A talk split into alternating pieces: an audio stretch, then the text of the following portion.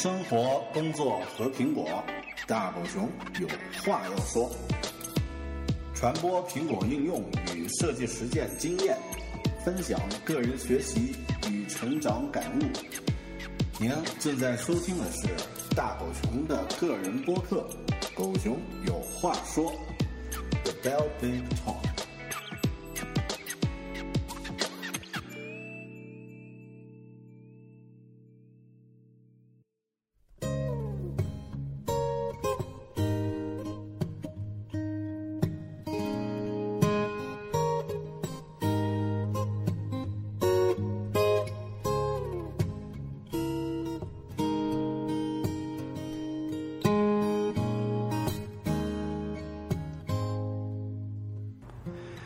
大家好，欢迎收听个人播客《狗熊有话说》The Bell Big Talk，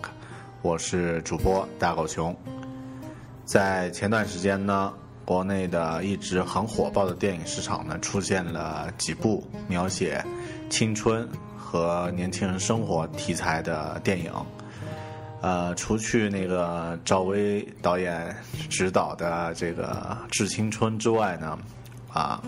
另外一部。这个男性可能会稍微喜欢看一点的这个《中国合伙人》呢，也取得了很好的票房。《中国合伙人》是由香港导演陈可辛执导的，呃，由国内大家很熟悉的三个男演员，呃，黄晓明、佟大为还有邓超啊饰演，在北大毕业的这个三个年轻人创业的故事。它的英文名字也很有意思，叫呃《An American Dream in China》，呃，在中国的美国梦，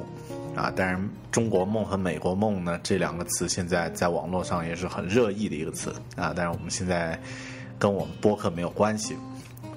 这部电影讲述的呢是一个我们大家都很熟悉的呃一个中国的创业模式，或者说我们可以直接点名来说。就是这个新东方，这个英语培训机构，他创业的这样的一个模式，这样的一些故事，啊，当然情节和真实有些区别，但是呢，在电影里面呢，我们还是可以看得到，这个在八十年代、九十年代初，这个毕业的大学生如何通过这个英语培训，啊，开始进入到这个商业。啊，最终呢，创建起一个啊上市的企业，啊，成就了自己的一番事业，这样的一个故事。当然，这个电影现在在网络上或者说，呃，各种评价都有。有的人觉得它的这个呃拍摄手法很好，但是一些呃这个呃观念呀，或者是一些呃这个角度呢是。不太好的啊！我们在播客里面呢，这一期咱们不聊电影，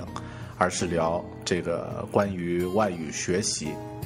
在电影里面呢，有这个很很有趣的一些情节，可能大家都也也有看过的朋友应该都有印象，就是学英语或者说搞教育这件事儿呢，呃，一直都是我们中国人的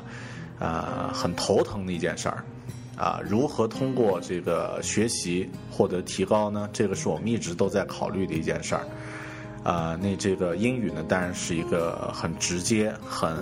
容易去这个量化的一个一个领域。但是其他学习领域呢，也一直是呃这个呃，就是怎么说呢？我们呃需要去关注如何去通过学习来提高自己。另外呢，这个电影里面也反映出来，学习实际上是一个很昂贵的一件事儿啊，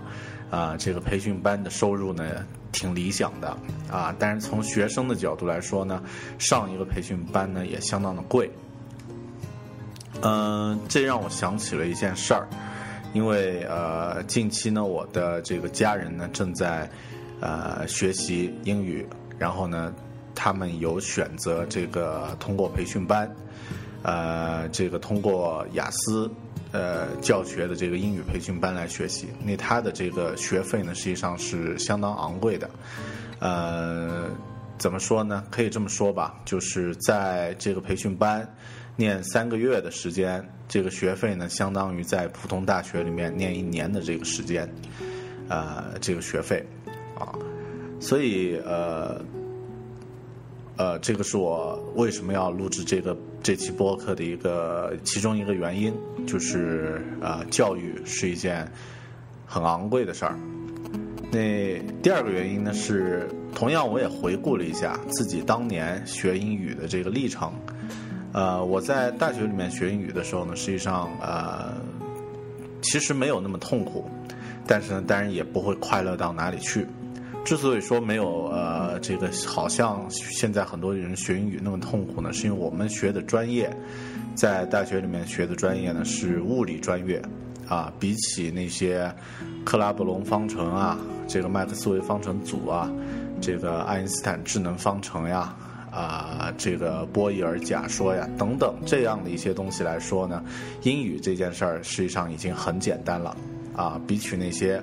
呃，实际上是看不见摸不着，但是却让你。以理论依据去证明它真实存在的那些物理上的东西来说，啊，宏观或者微观的东西来说呢，英语这件事儿实际上已经很简单了。不好意思，呃，所以我这个在大学期间学英语呢，并不是太辛苦，但是呢，这个现在回想呢，学英语的这个方式呢，是这个科技含量很低的，啊，那这个。大家都知道，学习有一关，这个学习语言有一关是这个词汇。那词汇呢，当时我是用最简单的方法，就是啊，这个听磁带，然后呢，这个用笔在草稿纸上去写。那磁带里面呢，念出一个单词，比如说这个 protection 啊，念出这个单词，他会念两遍。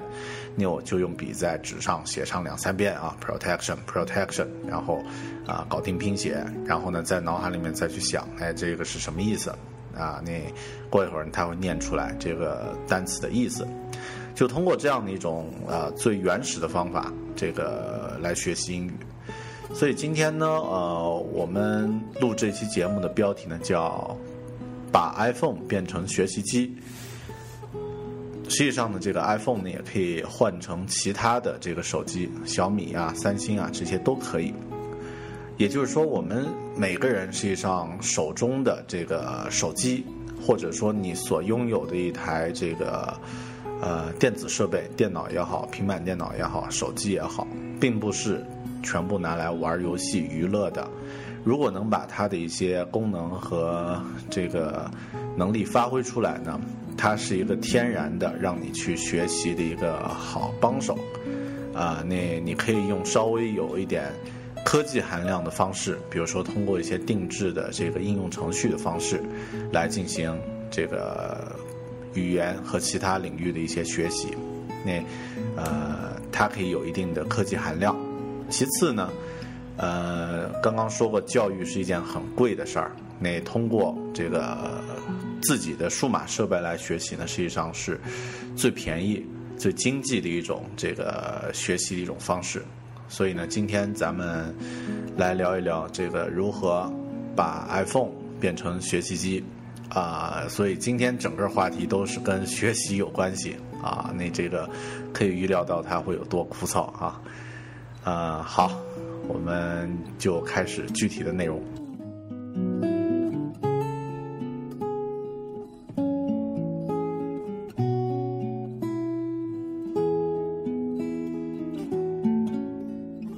首先要问的一个问题呢，就是为什么要拿 iPhone 来学习呢？啊，当然这里为什么是 iPhone 呢？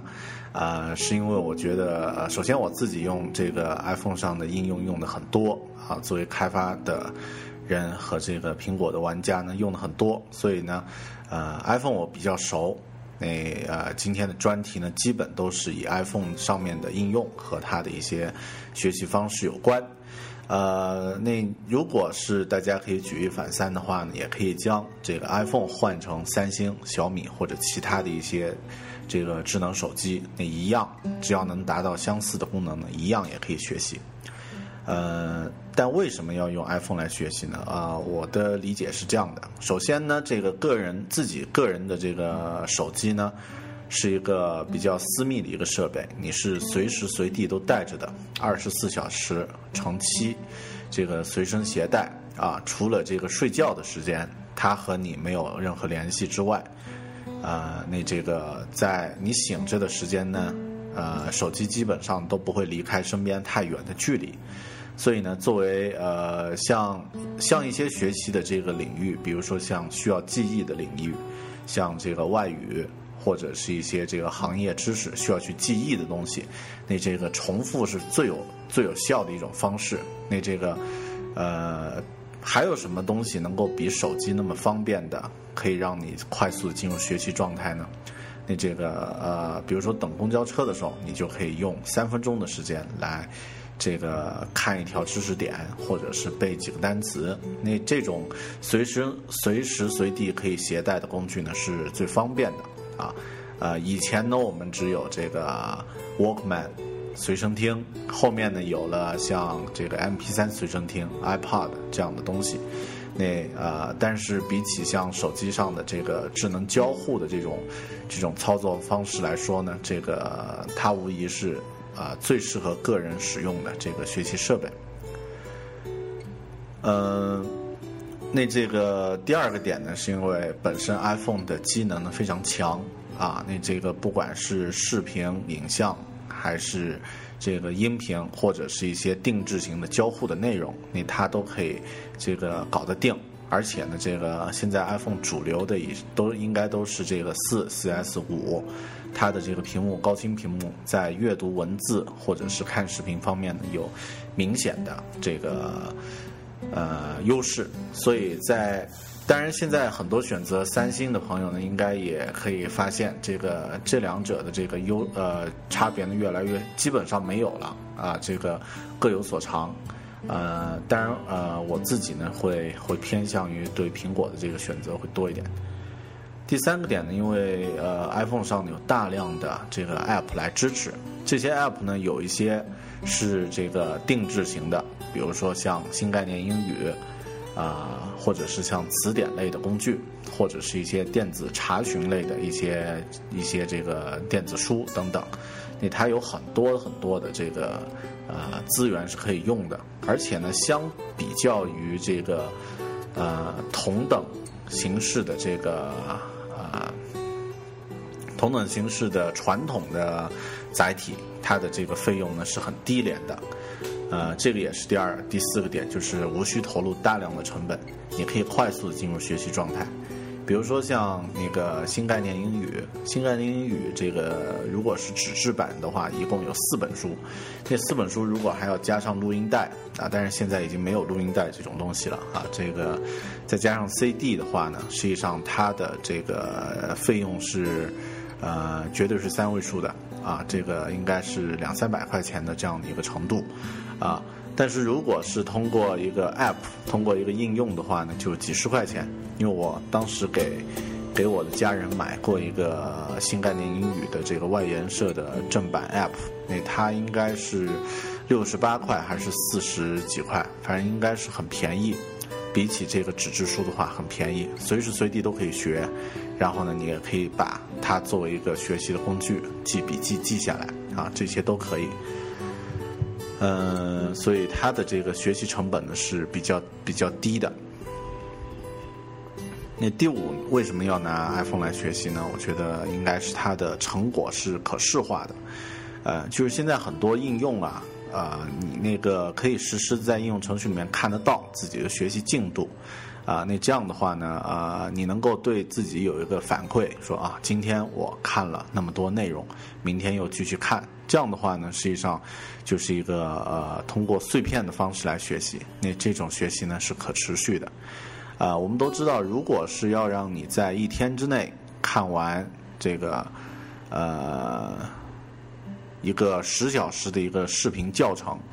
呃，理论上是可以的，但实际上呢，根本无法行得通。因为理论上呢，我们有十个小时，一天呢有这个有二十四个小时，那你睡眠时间减去的话呢，这个可以看完十个小时的教学视频。但是真正操作起来呢，我们需要一个消化、吸收和理解的过程，必须把它分成小块儿。那像这个 iPhone 呢，它可以将这个呃一些任务呢碎片化。另外呢，我自己也有一个感受，不知道大家有没有啊？就是如果你有一些这个，比如说像教学资料或者视频的东西，特别是像这个视频的东西呢，如果放在这个电脑上，基本上不会去点开看，啊，或者会会想啊，我应该看看这个东西，但是一直都会把它放在那儿。但如果你将它拷贝到这个 iPhone 或者 iPad 中，你通常呢都会一两天看一个，一两天看一个，最后呢就全部都看完，就全部删掉了。所以这个过程呢，实际上也是它的一个特点，就是因为呃这个是一个轻量级的一个一个随身设备的话呢，呃反而更容易产生一些碎片化的学习的时间。好，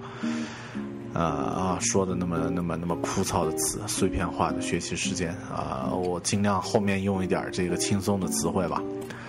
呃，最后一点呢，我觉得它可以抓住废时间啊，就是已经报废的啊，wasted time 啊，来进行学习。这样的话很有成就感。举个例子，我们大家都非常讨厌等待啊，每个人都是这样，没有人喜欢等。但是呢，在现在社会呢，你不得不等。啊，比方说像开车的朋友都知道，堵在路上的时候呢，你真的是什么事儿都做不了。啊，同样的，比如说像乘公共交通工具的朋友也知道，等地铁的时候，坐地铁的时候，啊，这个这些时间都是浪费的。啊，包括如果是这个坐飞机的朋友就。一不小心碰上这个飞机晚晚点，那往往都是几个小时的时间就白白的浪费了。如果那个时间你光用来等的话呢，人非常的难受，而且呢会有这个呃很强的负面情绪。但换个角度来说呢，如果你把这段等待的时间当做一段完整的学习时间的话呢，实际上你可以把它用起来，然后呢最终可能。在以往只是一段这个没有意义的等了一个小时的等待时间，但是你如果把这个小时用起来，它可能就成为一段完整的、高质量的一段学习时间。啊，那如果你在等的这段时间里面看完了一个以以往需要专专门花一个小时才可以去这个搞定的内容，你在等的过程你就搞定了，你这种感觉呢会让自己心情特别好，特别有成就感。说起来是这样的，我去年呃阅读量特别少，去年呢我总共一年只看了十二本书，十二还是十四本书，那这个非常惨的一个阅读数量，呃其中呢还有三本呢是这个在飞机上看的，啊也就是说两次长途的这个呃包括这个延误啊什么的这个时间加在一起呢就看完了其中的三个小说。所以这个等待的时间，如果你真的能够用好的话，它可能会起到一个很好的，呃，这个效率。那 iPhone 呢，在你等待的时候呢，是天然的用来学习的一个工具。但是现在很多朋友也说，为什么不用 iPad？啊，实际上我这里并没有说不用 iPad，因为，呃，iPad 呢。呃，其实，在视觉效果上和这个学习效果上呢，应该会比 iPhone 更好一些，因为它的屏幕要大。但是它有一个比较呃，这个就是鱼与熊掌不可兼得的一个问题，就是因为它体积大的话呢，有些时候并不是太方便。这个拿取啊，或者是使用的时候，并不是太方便。举个例子，比方说你在乘坐这个公共交通工具的时候，这个乘坐公交车的时候，用这个 iPhone 接着耳机听这个呃有声读物，那这个完全没问题。但是如果是接 iPad，当然就很麻烦。那切换呀、查看的话，你就要拿出来，呃，那不但是有这个不方便，还有可能这个丢失什么的，还得冒风险。那同样的，像这个，呃，我们平时使用 iPhone 的 i iPad 的场景呢，一般都是有个地方可以坐着坐着的，然后这个相对来说呢，停留时间会长一点的，比如咖啡厅里面，或者是一些这个接待室里面，你这个你可以拿出来，啊，很自如的去用。但是如果像一些一两分钟的这个等待时间，或者是这个半路的时间，iPhone 效果要比这个 iPad 要好一些。啊，所以呢，这里呢着重今天咱们这期主要是说这个 iPhone 方 iPhone 端的如何通过它来进行学习。呃，那到底可以学些什么东西啊？就是我们可以通过自己的手机可以学些什么东西呢？呃，实际上什么都可以啊，那这个只要你感兴趣啊，都可以找到一些资料放进去。但是如果从领域上来说呢，啊，我个人觉得这样的几个领域可能会实际一些。第一个领域，当然就外语，学习啊另一门语言，这个英语、日语、法语啊粤语 也算。你这个呃通过这个随身设备来学习呢是最方便的啊。呃，像 iPhone 上本身就有很多类的这个外语学习的专门的定制的这个应用程序，你可以通过这个应用程序呢，来控监管和控控制自己的进度，然后呢来确定自己的学习目标啊。那这个也可以通过呃 iPhone 的这个交互性的来进行这个人机交互。啊，而不是单方面的一个纯粹的一个学习。那这一块我们后面专门来说一下。那第二块呢是这个像一些专业的这个行业的知识、专业的文献的阅读。啊，比方说你是一个律师，那啊需要在这个呃平时去看一些法律文献的东西，一些这个呃。啊，案例或者是一些这个法律条文，你通过这个 iPhone 呢，可以随时这个进行这方面的学习。第三点呢，我觉得是这个看演讲，啊，那这一块呢是这样的，因为现在这个时代呢，很多呃信息呢实际上都是呃公开的，可以让我们去分享，比如说像呃以往。要获得一些这个世界顶尖级的这个演讲的聆听的机会呢，非常难。但是现在呢，借助网络、借助视频和传播的这种发达和便利，我们每个人只要能够上网，都可以享受到这样的一些世界顶尖的人物的思想和他们如何去分享这个思想的这个这个载体，都可以看得到。啊，比方说这个 GTD 啊，比方说这个一些大学里面的演讲，或者是一一些这个课程，都可以看得到。所以呢，这个也是一种方式，也是一种学习的方式，就是去看演讲。第四个学习的领域呢，我觉得应该是行业的课程。那这个课程呢，当然可以是定制化的，啊，比方说设计类或者是其他类。那当然像这个。呃，举个例子，比方说这个苹果刚刚结束的 WWDC 这个呃这个全球开发者大会，那在开发者大会呢，一共放出一百多个呃相应的教学视频，那这个教学视频的学习和的这个案例的分析呢，呃，也可以通过你的移动设备 iPhone 或者 iPad 来完成。最后一点呢，我觉得就是跟文学有关了。那你可以通过这个，呃，自己的 iPhone 终端呢，来欣赏、阅读、呃，聆听这个呃文字啊，聆听小说、阅读小说，呃，或者是这个其他的一些文学作品啊。你这个通过见缝插针的 iPhone 的这个见缝插针插针的这种使用呢，可以让你。增加很多呃，这个将时间用的更灵活一些。那主要咱们可以学这样的几块儿。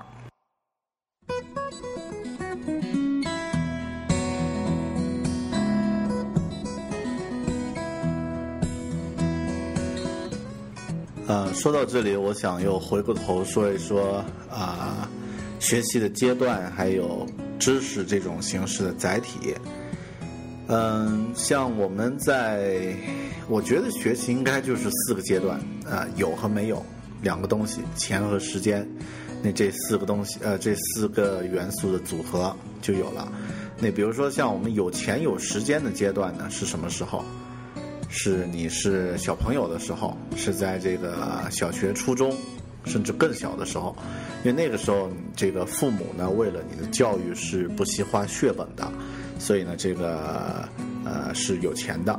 然后那个时候你的时间是最充裕的，所以这个是最黄金的学习的时段。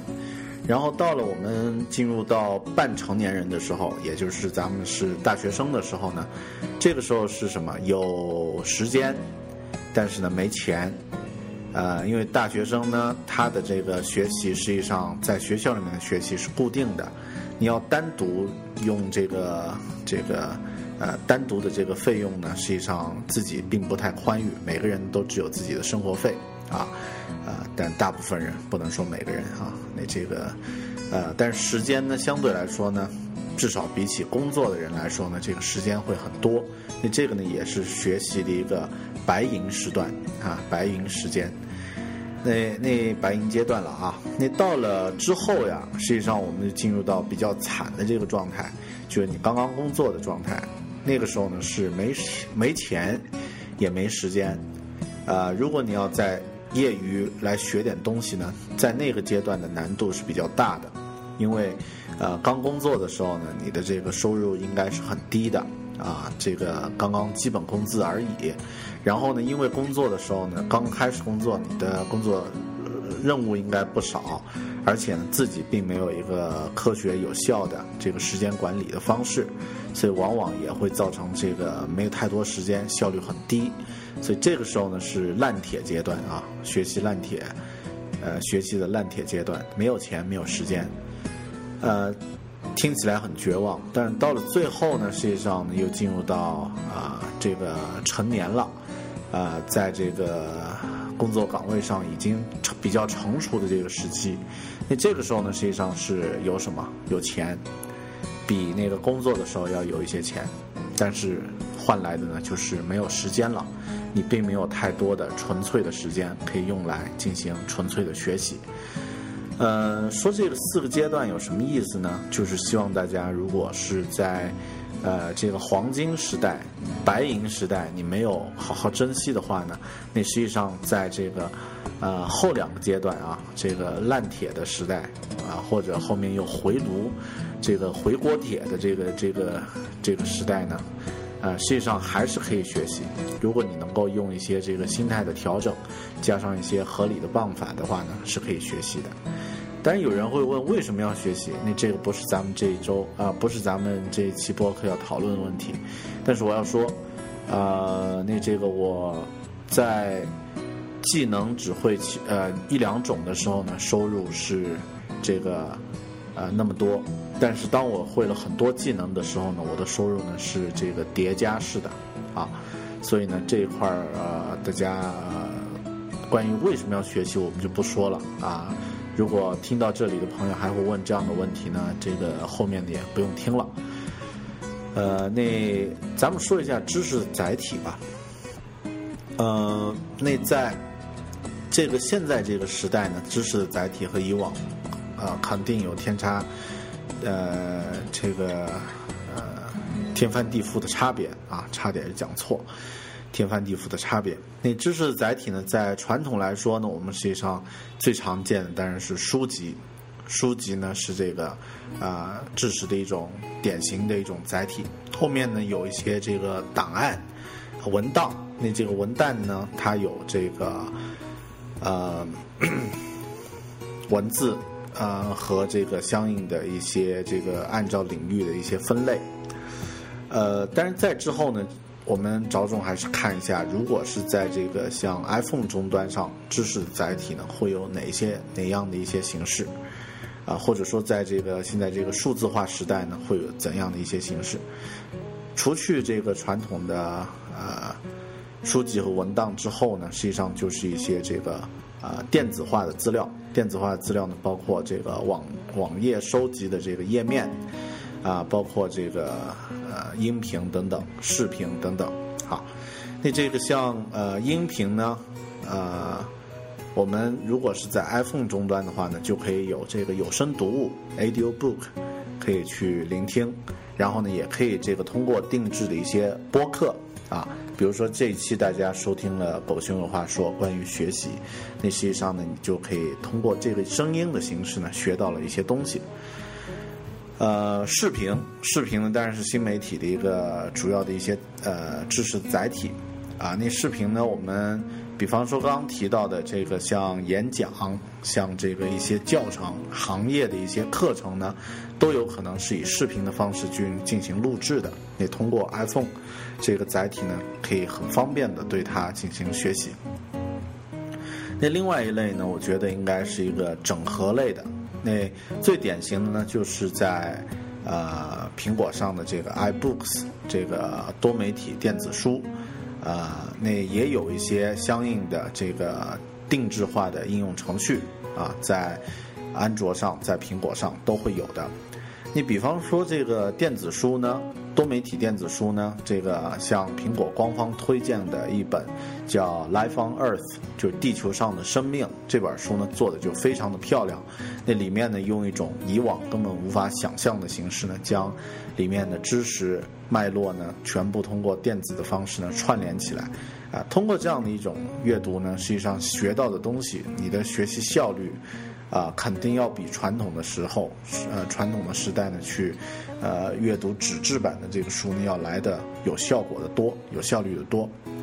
那另外一种就是定制型的这个 App，啊，就是呃，专门根据主题制作的。你比方说，我自己非常欣赏的一家公司，在应该是在英国吧的一家公司叫 Touch Press。那这家公司呢，专门做这个教育类的。呃，应用程序，而且每一个教育类的应用程序呢，这个作品的水准都非常高。比方说，他们做过的一个叫三 D 金字塔，你呃，通过这个应用，你可以完整的学习到这个埃及金字塔各个金字塔的这个内部的结构啊，可以虚拟的在这个空间里面漫游，可以阅读当时的文献，可以看得到每一个里面的这个陪葬品，它的三百六十度的这个旋转查看。全程呢有语音的导游，然后呢还附一份这个呃可供静下心来阅读的这样的一个电子书，啊，那这但是这家公司还出过像这个交响乐的，像元素周期的，这些呢都是非常好的一些这个学习的一些素材，所以这个呢是在 iPhone 上，在 iOS 设备上的这个知识的一些载体。我们借助这些载体呢，才可以进行具体的这个学习。呃，好的。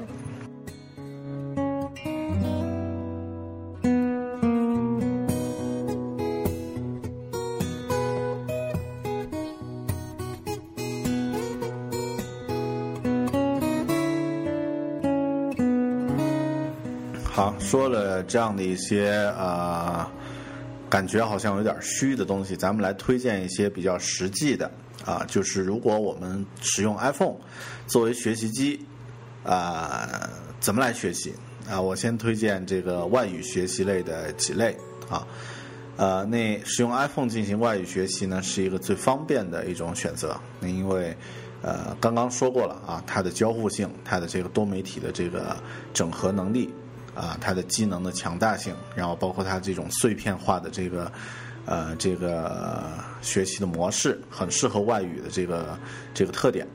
那外语的学习呢，呃，如果是大家需要去学英语呢，我觉得有几种方式啊。一种呢，就是说，呃，你可以将一些呃经典的美剧或者是一些视频的素材呢，直接拷贝到你的 iPhone 里面。比方说像这个。呃，很多英语的老师都会推荐老派的这个美剧《老友记》（Friends）。《老友记》呢，作为这个学习的这个口语和听力的主要的练习素材。那实际上，你不妨把这个《老友记》呢，呃，选择其中的几季啊，或者一些其中的一些剧集呢，把它直接拷贝到你的 iPhone 里面，然后有时间没时间都拿出来看一下。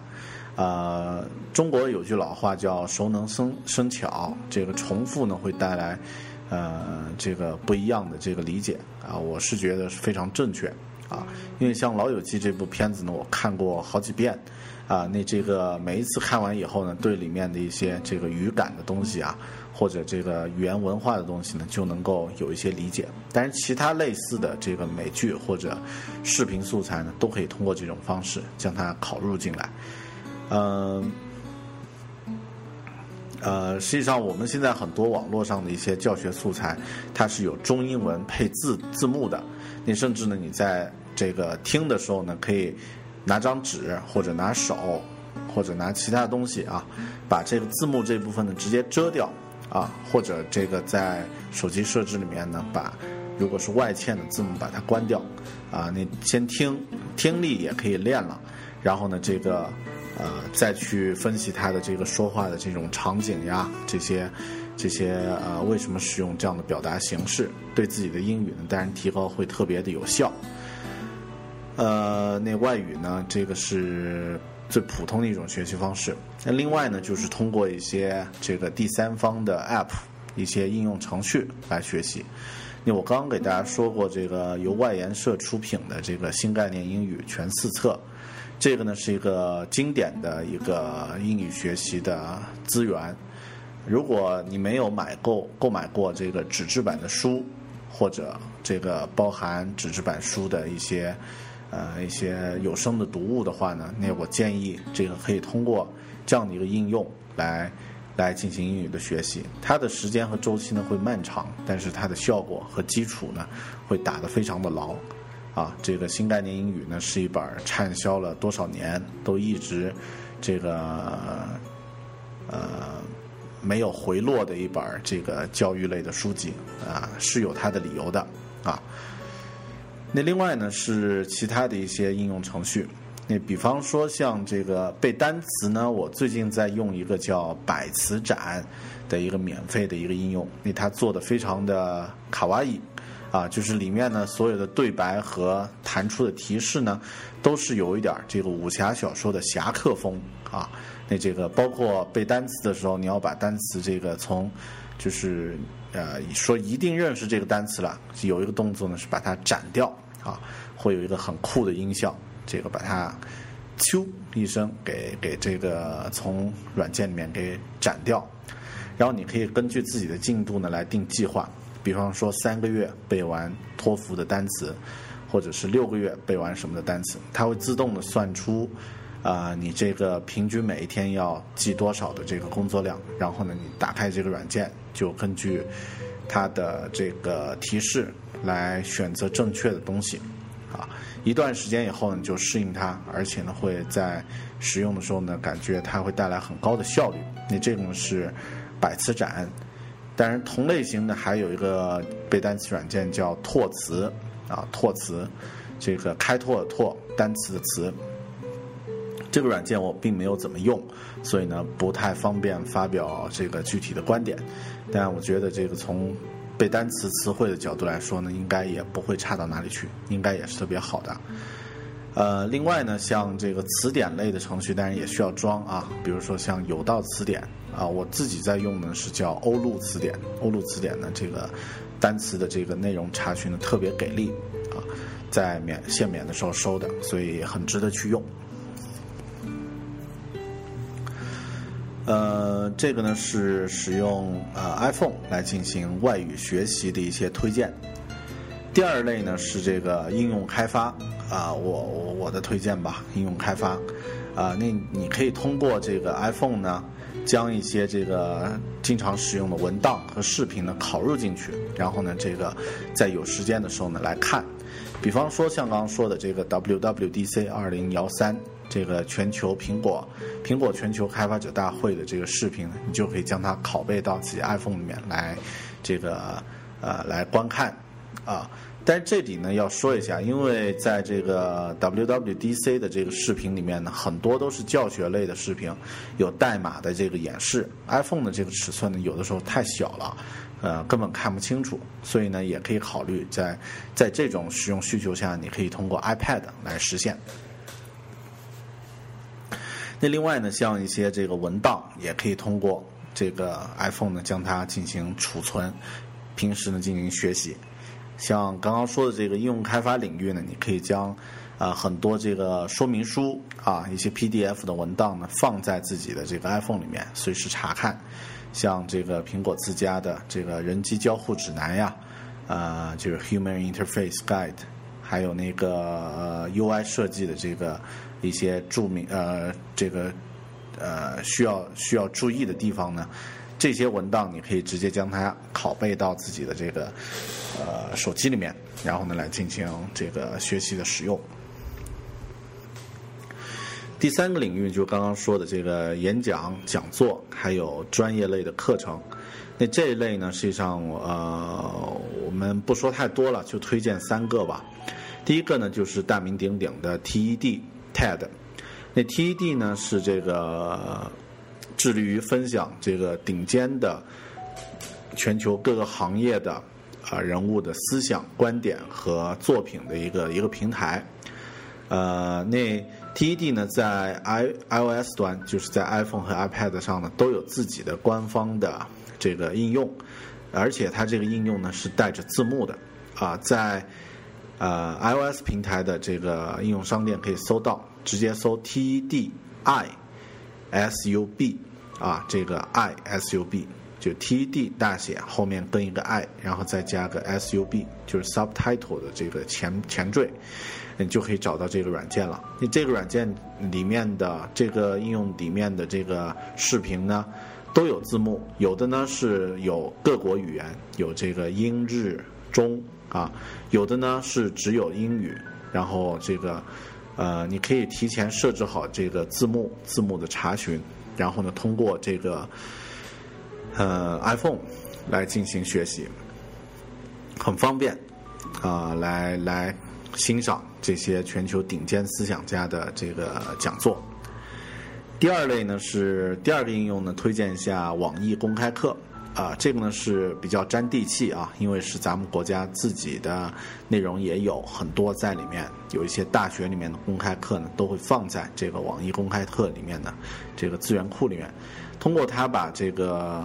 呃教育资源事先下载好，然后在没有网络的时候你也可以看啊，比方说你可以下一个呃这个你可以下一期呃呃讲座，然后呢在这个。呃，乘地铁的时候呢，这个没有网络了，这个时候你打开 iPhone 呢，慢慢的去看，呃，是可以的，很方便。呃，那第三个呢，当然专业类的课程呢，我推荐一下 iTunes U，iTunes U 是这个之前呃我们在以前的播客也提到过，那这个是 University 的缩写啊，代表呃是 U 是这样的一个一个缩写，那实际上上面呢就有一些专业的课程。呃，课程呢，我之前看过是在，呃，当然主要最多的呢是美国的，然后像讲讲中文的地区呢，好像香港的这个大学，还有这个台湾的没有见到啊，香港的大学呢是在 iTunes 里面是可以搜得到的，他们的课程呢是可以搜得到的，呃，感兴趣的同学也可以去关注一下。这个呢是通过视频的方式，通过应用应用的方式呢来学习。这个一些演讲和讲座，还有专业类的课程。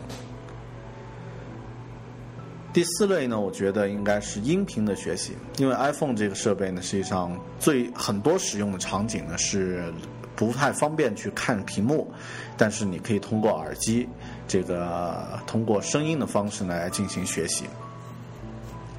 但是音频的方式呢，最典型的就是 Podcast 了啊，这个呃播客。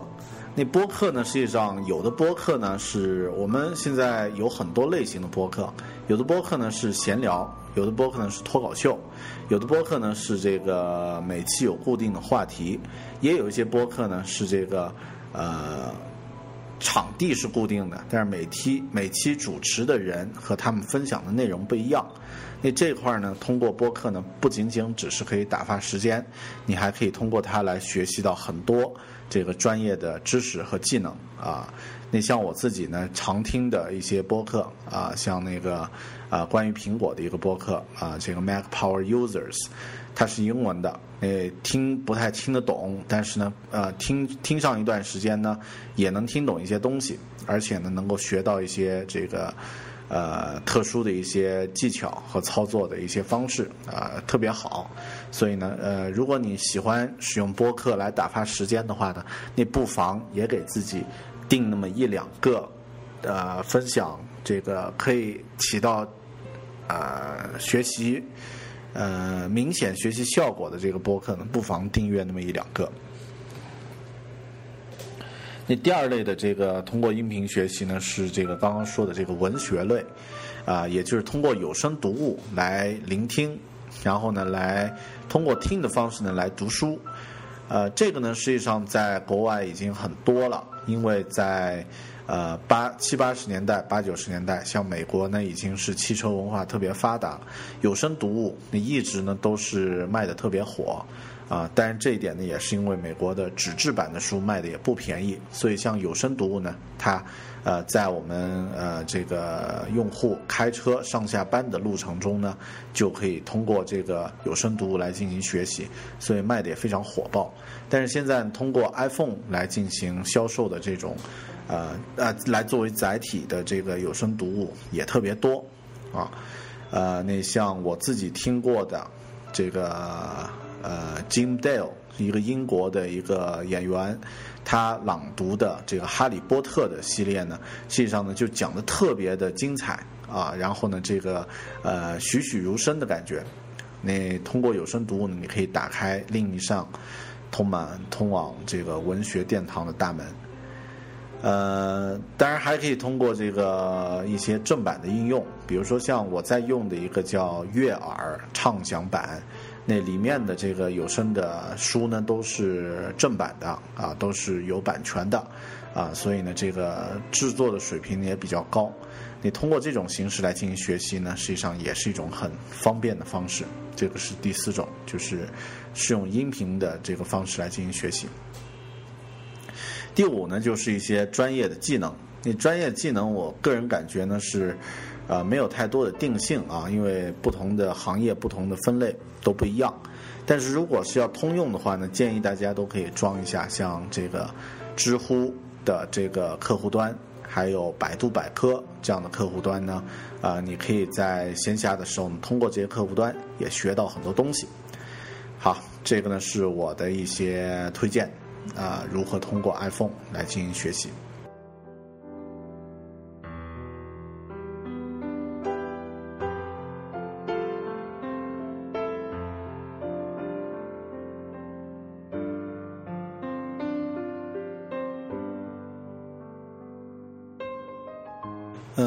在学习的时候呢，在使用 iPhone 学习的时候呢，当然有不同的场景，啊，那我个人感觉呢，像一些这个场景呢是比较适合的。第一种呢是在这个交交通的这个途中，啊，比如说乘坐交通工具上下班的这个路途中，自己开车的路途中，啊，这个骑自行车的路途中，走路的路途中呢，都可以使用它，使用 iPhone 呢来进行学习。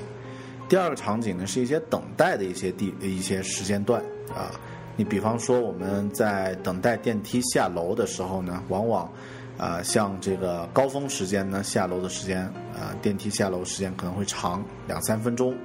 啊，那能不能把这个时间利用起来呢？那另外呢，像这个点完菜等待上菜的这个就餐的时候呢，也可以作为一个学习的过程。当然，我建议啊，如果大家是同伴一起吃饭的，那最好这个就餐的时候呢，就不要碰电子设备了，就和真人聊聊天啊，这个感觉呢会更珍贵一些。那另外呢，像其他的一些等待的时间，你都可以这个把自己的这个设备呢活用起来。呃，第三类呢是一些呃不需要怎么用脑的活动的时候，你可以同时去学习。比方说在运动的时候，在跑步的时候，那这个时候你不需要去呃这个一心二用啊，你不需要去这个很全神贯注的去做这件事儿的时候呢，你就可以花一点时间出来啊，或者分一点心，同样的也在学习，或者同样的，比如说像打扫卫生的时候，你可以用这个。呃，同样的用耳朵来进行学习，但也要注意的一些一些事项啊。那这个播客呢，也要注明一下。虽然对大家不负任何责任，但是有义务呢要去提醒一下大家。就是在使用 iPhone 进行学习的时候呢，第一，如果你在交通的过程中使用它呢，一定要注意交通安全。啊，过马路。千万不要这个不看马路只看手机，啊，那如果是出意外的话，就特别不划算了。那像骑自行车什么的呢？如果是要这个戴耳机进行学习呢，也注意不要戴那种这个全封闭的、隔音效果特别好的，你还是要稍微能够听到一点外面的动静啊，那这个才可以。呃，那这个是第一点，一定要注意交通安全。第二点呢，啊，要注意用眼卫生。啊，因为咱们这个手机的屏幕呢，实际上是特别小的。如果你随时都用眼睛去盯着这个屏幕去看的话呢，实际上给自己带来的这个压力，呃，这个身体带来压力也挺大的。这个眼睛可能就盯不住了。所以呢，这个大家自己注意，这注意一下这个用眼卫生啊，看看几十分钟，休息那么一小会儿，这个是为了更好的这个学习，所以，呃，所以是非常有必要的。第三呢，就是不要因为呃一天对着电子设备而不去和别人交流。呃，在英文里面好像是有这么分的啊，就是说到 geek，就是极客呢，是那种就是呃对技术钻研很深，但是也很喜欢交流的这样的一群人。然后另外一个词呢叫 nerd，呃，那这个好像就有点贬义啊。如果呃，当然我不太确定啊，有有清楚的同学这个更正我一下。呃那儿呢就是书呆子啊，不和人交流的那种这个死宅。啊，实际上我们都争争取自己是做 geek，不要去做 nerd，啊，那这个一定要多和人类交流啊，啊，那这个在过程中你才可以想到一些想不到的东西，创造出一些更有意思的东西，啊，不要只盯着自己的屏幕。呃，第四点就是要注意的呢，就是还是要配合传统的方法去学习、去复习。呃，像这个，比如说刚刚说的这个背单词，啊，如果你只是通过手机去背的话呢，可能你会念了，知道意思了，但是不知道怎么拼和写，那就就会很搞笑了。所以呢，还是要配合一些传统的方法，抄写的方式呀，或者是这个其他的方式进行复习，这样的话效果才可以保证。